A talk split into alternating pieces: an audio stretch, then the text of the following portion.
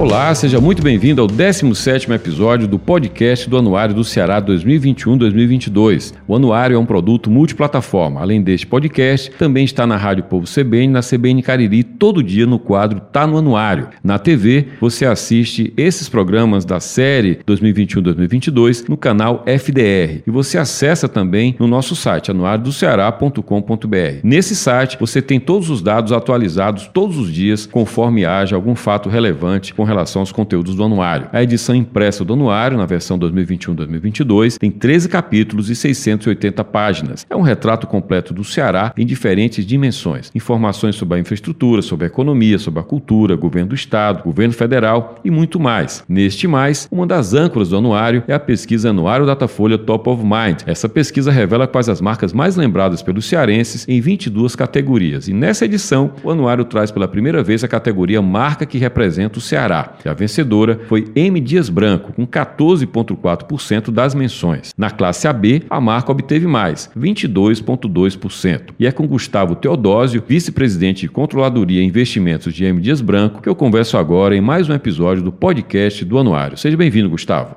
Obrigado, José. É um, é um prazer participar com vocês do, do Anuário mais uma vez e, enfim, estamos aqui à disposição, como sempre.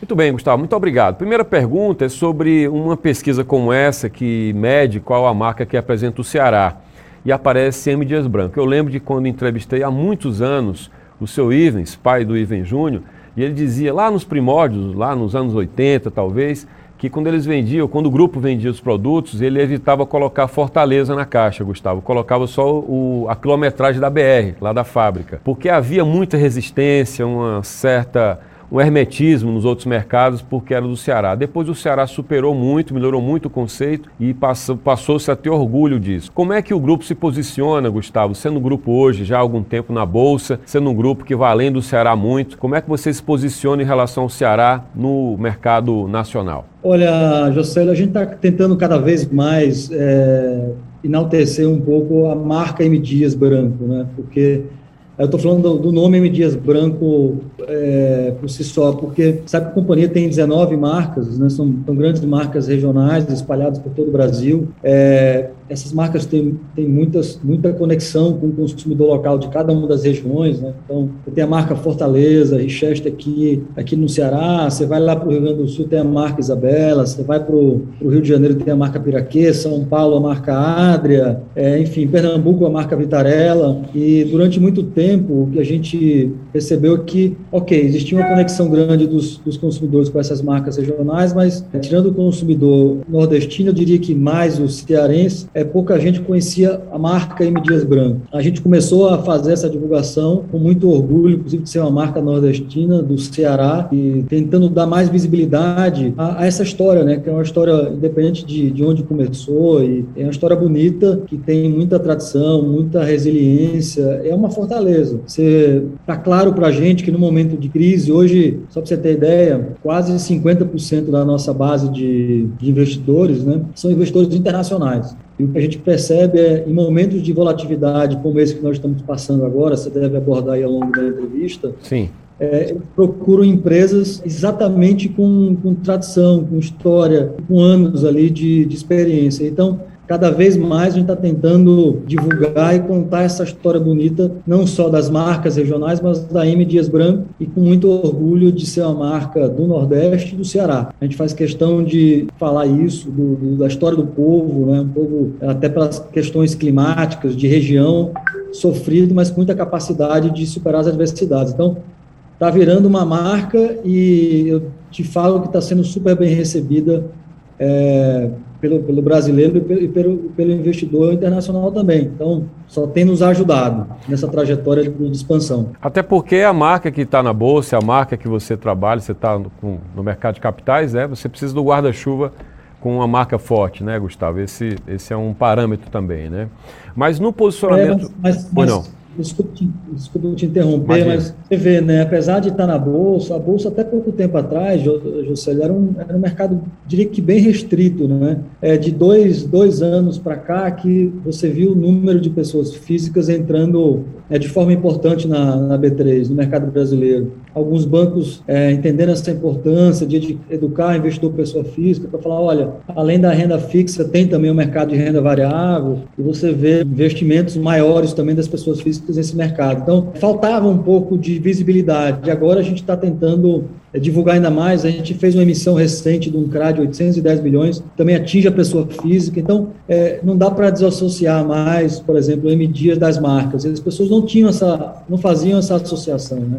É surpresa para muita gente quando eu falo que a marca M. Dias Branco, que está na bolsa, é dona da Piraquê, por exemplo. Né? Sim. É, é, da Vitarella, da Adria, Fina. Então, esse trabalho a gente tem, tem tentado fazer para realmente colocar M. Dias no radar de todo mundo, de todos os brasileiros, não só do nordestino. É, eu acho que algum, algum tempo, há algum tempo, você falava da necessidade do portfólio de M. Dias Branco ter uma marca nacional, pelo, pelo menos uma marca nacional. Piraquê é essa marca do grupo? A gente trabalha com várias categorias, né, José? Uma delas é a categoria de biscoitos, onde a M Dias é líder no Brasil, com algo próximo a 30% de market share.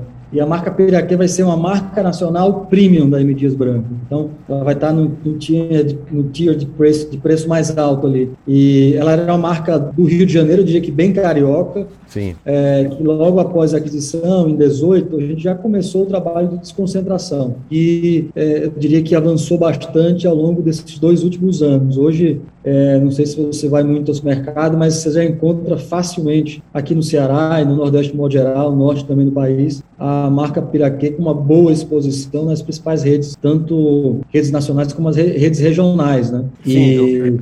Pois não. Já, não sei se você já percebeu. E a Sim. marca Vitarella, também uma marca de biscoito, vai ser uma marca de medium price, vai estar é, competindo no nível ali embaixo em relação a preço, juntamente com a Piraquê, mas também será uma marca olhando para os biscoitos nacional. É, você perguntou se eu vou muito ao supermercado, vou muito. E eu sou o consumidor que não sai com lista, sai passeando em gôndola, vendo essas coisas, quem está expondo mais, quem está, onde é que é feito. E aí me vem à cabeça os bairrismos, é, Gustavo. Uhum. Você que é pernambucano, você, você, você conhece o que é um estado que é orgulhoso de si, como Pernambuco, né? E aí chega em Dias Branco, chega lá e compra Pilar em algum momento, chega lá e compra, por exemplo, Vitarella, que era uma marca muito tradicional. Como é que esses estados que tinham suas marcas estaduais muito fortes lidam com, essa, com esse controle que passa a ser de um só dono, de um cearense, no caso de. Dias Branco? Como é que, como é que essa transição se dá? É, eu acho que foi até super tranquilo. Esse mundo de mais global, a consolidação dos setores, ela se torna algo é, constante em nossas vidas, né? Eu acho que se você tem o cuidado de, de numa aquisição respeitar os valores daquela empresa adquirida, a região de atuação, respeitando o consumidor, não matando as marcas, esse problema de relacionamento ele não existe. É o caso da, da, da aquisição da Vitarella, né? A gente tinha Vitarella, algumas submarcas como a marca Treloso, é voltada para o público infantil. É, essas marcas continuaram, pelo contrário, com a M Dias Branco, a gente conseguiu acelerar os investimentos que a companhia precisava para crescer ainda mais. você tem ideia, né? A marca Vitarella é uma marca regional, ela, ela vazava para o Nordeste, mas era, eu diria que é uma, marca, uma grande marca pernambucana. Com a M. Dias Branco, ela vai se tornar, já, já está se tornando uma marca nacional. Então, é quando você reconhece o valor naquela empresa adquirida, tem um plano de crescimento que vai beneficiar os brasileiros, mas também os pernambucanos, né? Talvez eles não teriam essa oportunidade de o Brasil inteiro se não tivesse uma empresa mais forte por trás investindo.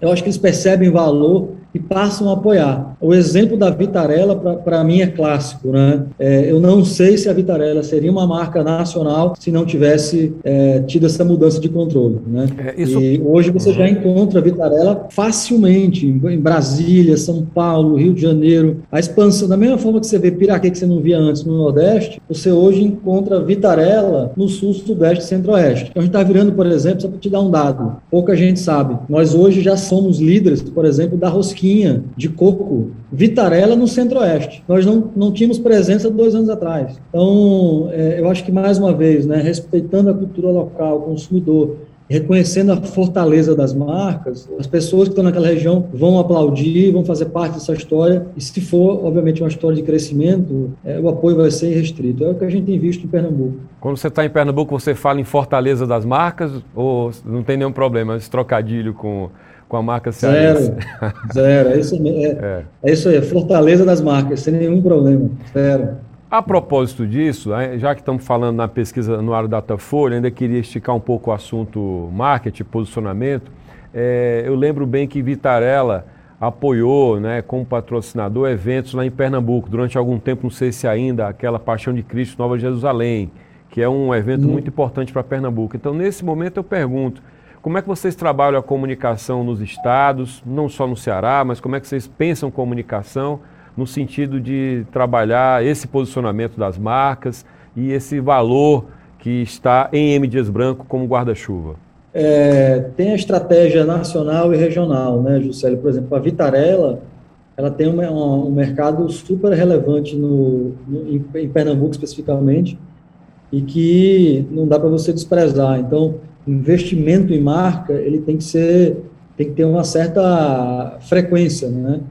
E é assim que a gente continua fazendo. A gente continua investindo bastante no estado de Pernambuco, onde a gente tem uma liderança é, absoluta. É, e também com, essa, com esse plano de expansão da marca Vitarella, a gente começou também a fazer investimento, é, investimentos com a marca Vitarella também em outros estados, exemplo, exemplo de São Paulo, Rio de Janeiro, Paraná e, e Belo Horizonte. É, desculpa, Minas Gerais, né? Tá. É, Gustavo, então, vocês... Pois não, pode concluir assim, continua e tem aumentando. E o que a gente percebe é que em momentos de maior volatilidade, mais desafiadores, né, como, como o momento que nós estamos vivendo agora, com volatilidade cambial, enfim, estabilidade política, eleição ali é, batendo na porta, é, só tem uma forma de você passar é, por, esse, por esses momentos com mais segurança, que é com marcas fortes, né, que é investindo nas marcas. Isso a gente não, não abre mão. Então, te respondendo tentando dar uma resposta de forma objetiva, a gente continua com os investimentos tanto regionais como investimentos é, é, também das marcas nacionalmente falando. Tá, vocês acabaram de fazer uma aquisição importante de Latinex, dona de marcas como Fronteira, Tasteco, Fit Food, e isso foi lido, claro, no mercado, é uma, uma marca de snacks, e foi lido como um avanço de vocês nesse mercado de comida saudável. Minha pergunta, portanto, é como é que o portfólio de M. Dias Branco deve caminhar doravante nesse segmento de comida saudável versus o segmento convencional de massas e biscoitos? A gente, a gente brinca que tem um, um trocadilho em inglês que é a gente precisa tomar conta e manter o core business, né?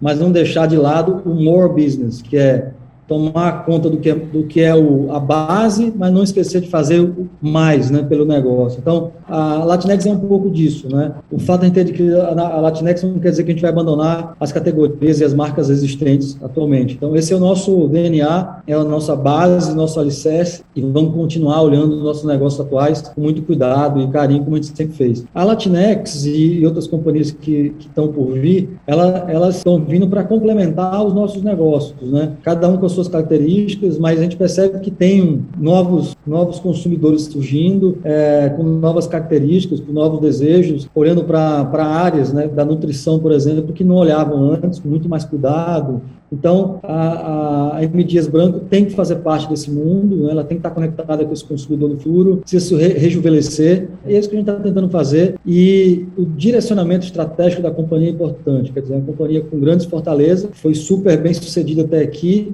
mas precisa, obviamente, estar aberta para novos negócios, para esse novo mundo que tem, tem surgido, né? Se você pegar ali as gôndolas, você que, que falou que gosta muito do espaço mercado, as gôndolas, do, as gôndolas dos itens de saudabilidade, sei lá, três, quatro anos atrás, eram, eram pequeniníssimas, né? Hoje em dia, qualquer supermercado, você vai ver, tem uma rua inteira, gôndola de um lado, gôndola do outro, com esses itens voltados para a saudabilidade, que é uma demanda é, da população ainda. Então, nós temos que fazer parte desse, desses novos mercados. É, é uma empresa que sempre estava apesar de ser conservadora, mas sempre estava aberta a, a, a, novos negócios, novas ações, expansões regionais. Agora precisa também estar tá olhando para expansões em relação às novas categorias. É o que a gente fez com a, com a aquisição da Latinex. A propósito disso, eu queria ainda sobre fusão, aquisição, saber de você com relação a como é que vocês fazem a absorção de uma nova empresa?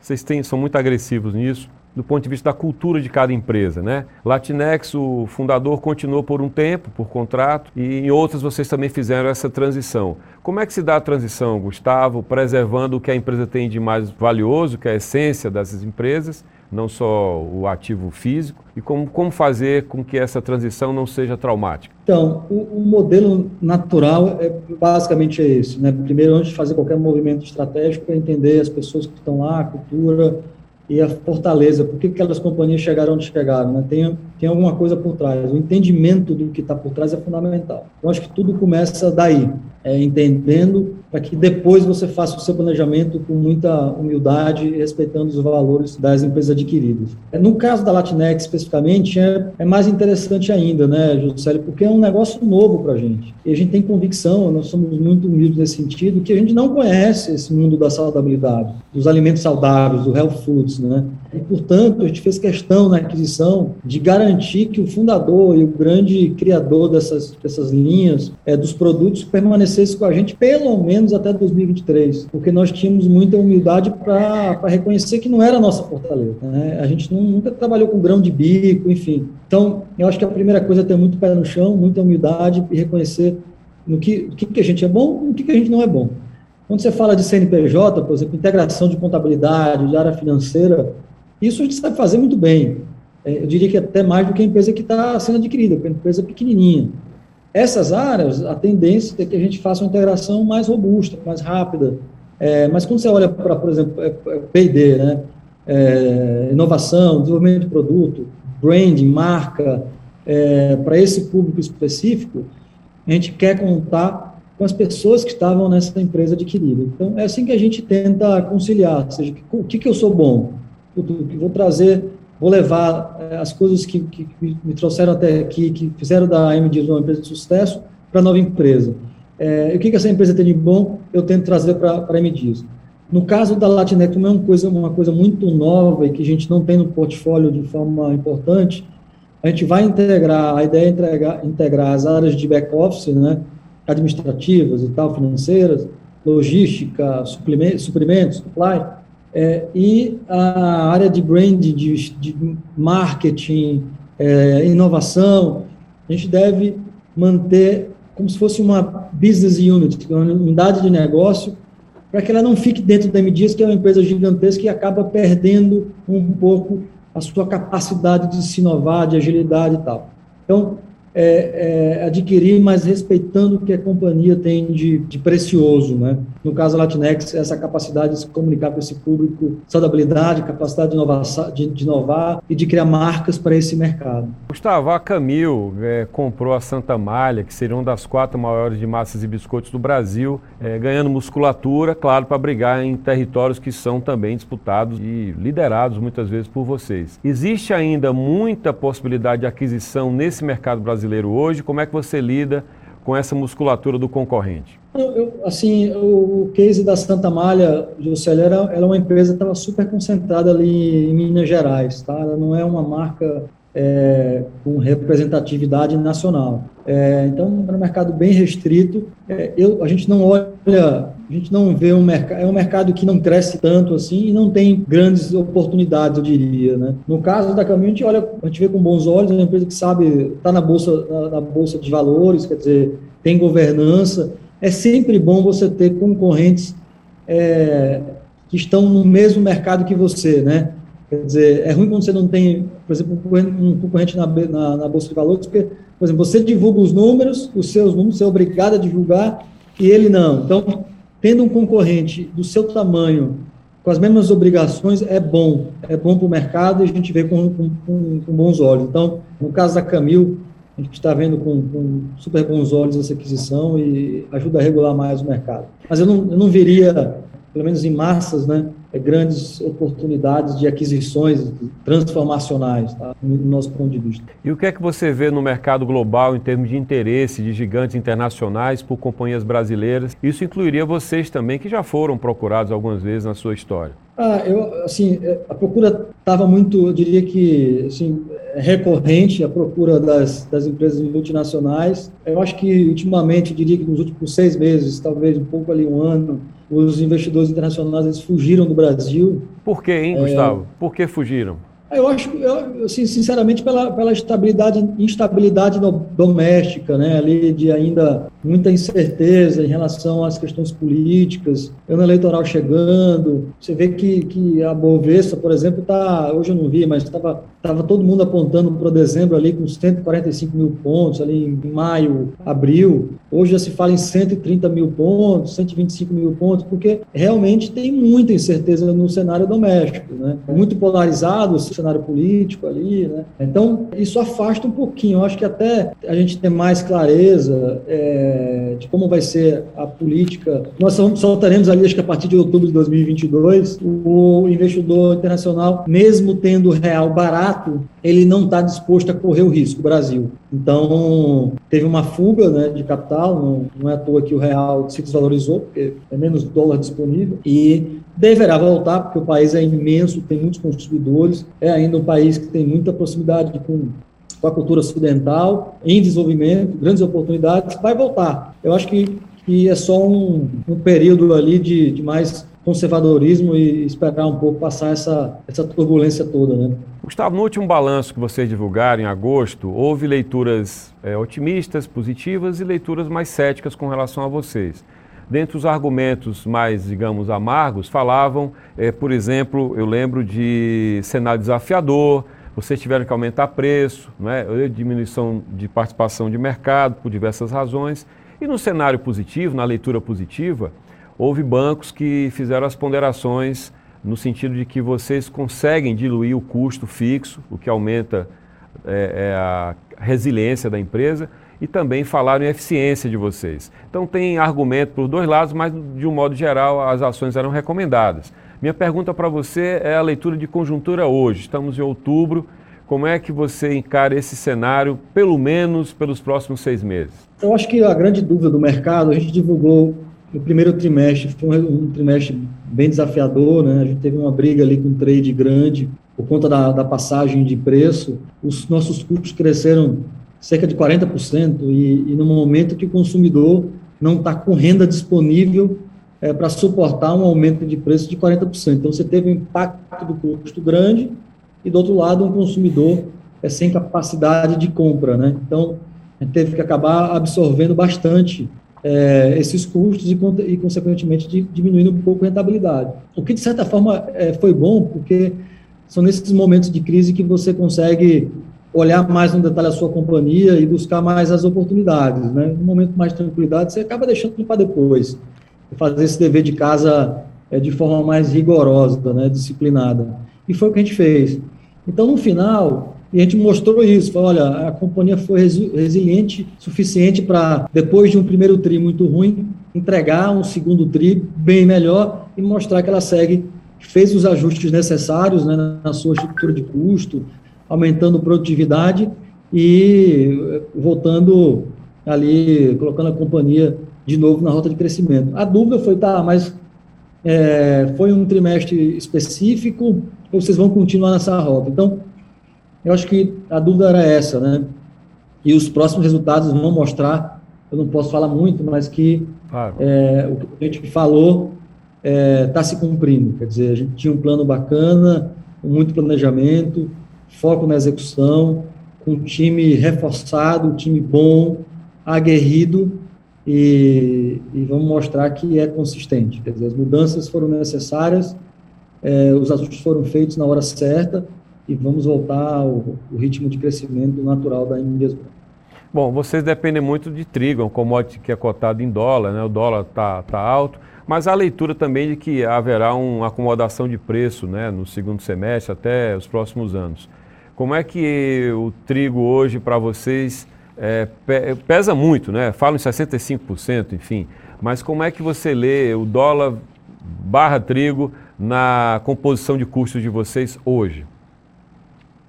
Então, a gente fala muito, né? Hoje, 50% da nossa venda não é nem, não é nem as massas, são os biscoitos. O biscoito, ele tem um percentual de trigo, mas não é tão relevante como nas massas. Então, eu diria que hoje a nossa principal categoria é o biscoito. É, mas o problema é esse, né, José? Você falou do trigo, que teve um aumento importante. Mas quando você olha para a categoria de biscoito, você tem muito, é, na composição dos custos, muita, muito açúcar, muito cacau, e as embalagens também têm um, uma composição importante. E embalagem é muito derivado do, do petróleo, né? no final acaba batendo no petróleo.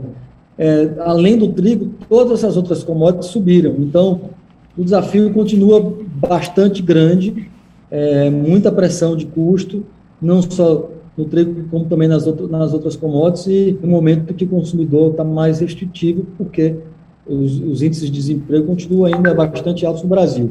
A gente, tá, a, a gente entende que a, a reorganização da companhia, os, os, os programas de, de, produtividade deram certo, estão dando certo, então minimiza um pouco esse efeito dos altos custos. Entendemos que no caso do Nordeste, por exemplo, esse, esse novo Auxílio Brasil que está sendo desenhado pelo governo federal, ali ainda numa grande discussão com a Câmara, né, de onde vem o dinheiro, vai ajudar bastante, principalmente aqui no Norte Nordeste, que são regiões que dependem mais de auxílios né, governamentais, mas ainda vai ser desafiador, assim, o jogo não está ganho, né? E eu diria que nem só o final do 21, o 22 ainda vai ser um ano de muita instabilidade, né, política e naturalmente o político se reflete na economia, né? Com inflação bem relevante, esse ano vamos ter quase aí 10% de inflação. É, então, os desafios são grandes. Assim, ser gestor no Brasil não é coisa para amador, né? Você deve acompanhar bem isso aí. Sim. Só para concluir. Ah, só para concluir, Gustavo, é, é um, uma questão de. Você falou em embalagem, me veio à cabeça o seguinte: nas, nos piores momentos de crises econômicas anteriores, o mercado foi é, rever o tamanho de embalagem, foi vender iogurte menor, biscoito menor o mercado de alimentos barra M. Dias Branco está repensando embalagem para chegar a esse público que está sem poder de compra? Não, assim, não, não é, a gente tem que fazer isso, né? Porque se a gente não fizer, ele deixa de comprar. O, o consumidor ele tem poucas opções, né? Ou ele, ou ele troca de marca, ou ele troca de, de categoria, por exemplo, em vez de comprar arroz, ele compra o macarrão, em vez de comprar o macarrão, ele compra o cuscuz, é, ou ele deixa de comprar né, não tem muitas opções para ele. Ele está com um bolso menor, capacidade de compra menor, vai para uma marca mais barata, ou muda para uma categoria mais barata, ou deixa de comprar. Então, quando você reduz a embalagem, naturalmente você reduz o, o, desembolso do consumidor e faz com que ele, na terceira opção, que é deixar de comprar, ele não faça. Ele acaba comprando, quer dizer, ele leva menos, paga menos, mas ele não deixa de comprar. Então, no momento de de, de, de crise, onde o consumidor está com menor poder de compra, a gente chama de downsizing de embalagem, né? esse é o termo técnico. Uhum. É, é, um artifício que você tem que usar, não tem jeito. E, e, é o que a gente tem feito em algumas categorias. Quando você pega, por exemplo, biscoito, a gente tem feito muito isso, porque é o item mais, é, com mais valor agregado, né? As massas a gente não fez ainda, mas o biscoito a gente chegou a fazer bem as margarinas também estamos começando a fazer, mas sim, é um dos caminhos. Né? O primeiro é ser mais produtivo, olhar para dentro da, da, companhia. Segundo é, obviamente, usar esse tipo de, de artifício. Gustavo, muito obrigado pela entrevista, agradeço muitíssimo a sua participação, desejo bons dias para a M Dias Branco, como eu disse no começo, uma marca que venceu na categoria, marca que representa o Ceará na pesquisa anual da Datafolha Top of Mind. Obrigado, Gustavo. Obrigado, Josélio. Um prazer estar com você. Conte com a gente sempre, vamos estar sempre à disposição. Muito obrigado. Muito obrigado. Este foi Gustavo Teodósio, vice-presidente de Controladoria e Investimentos de M. Dias Branco, e este foi o 17º episódio do podcast do Anuário do Ceará. Muito obrigado ao Gustavo, muito obrigado a você e até a próxima.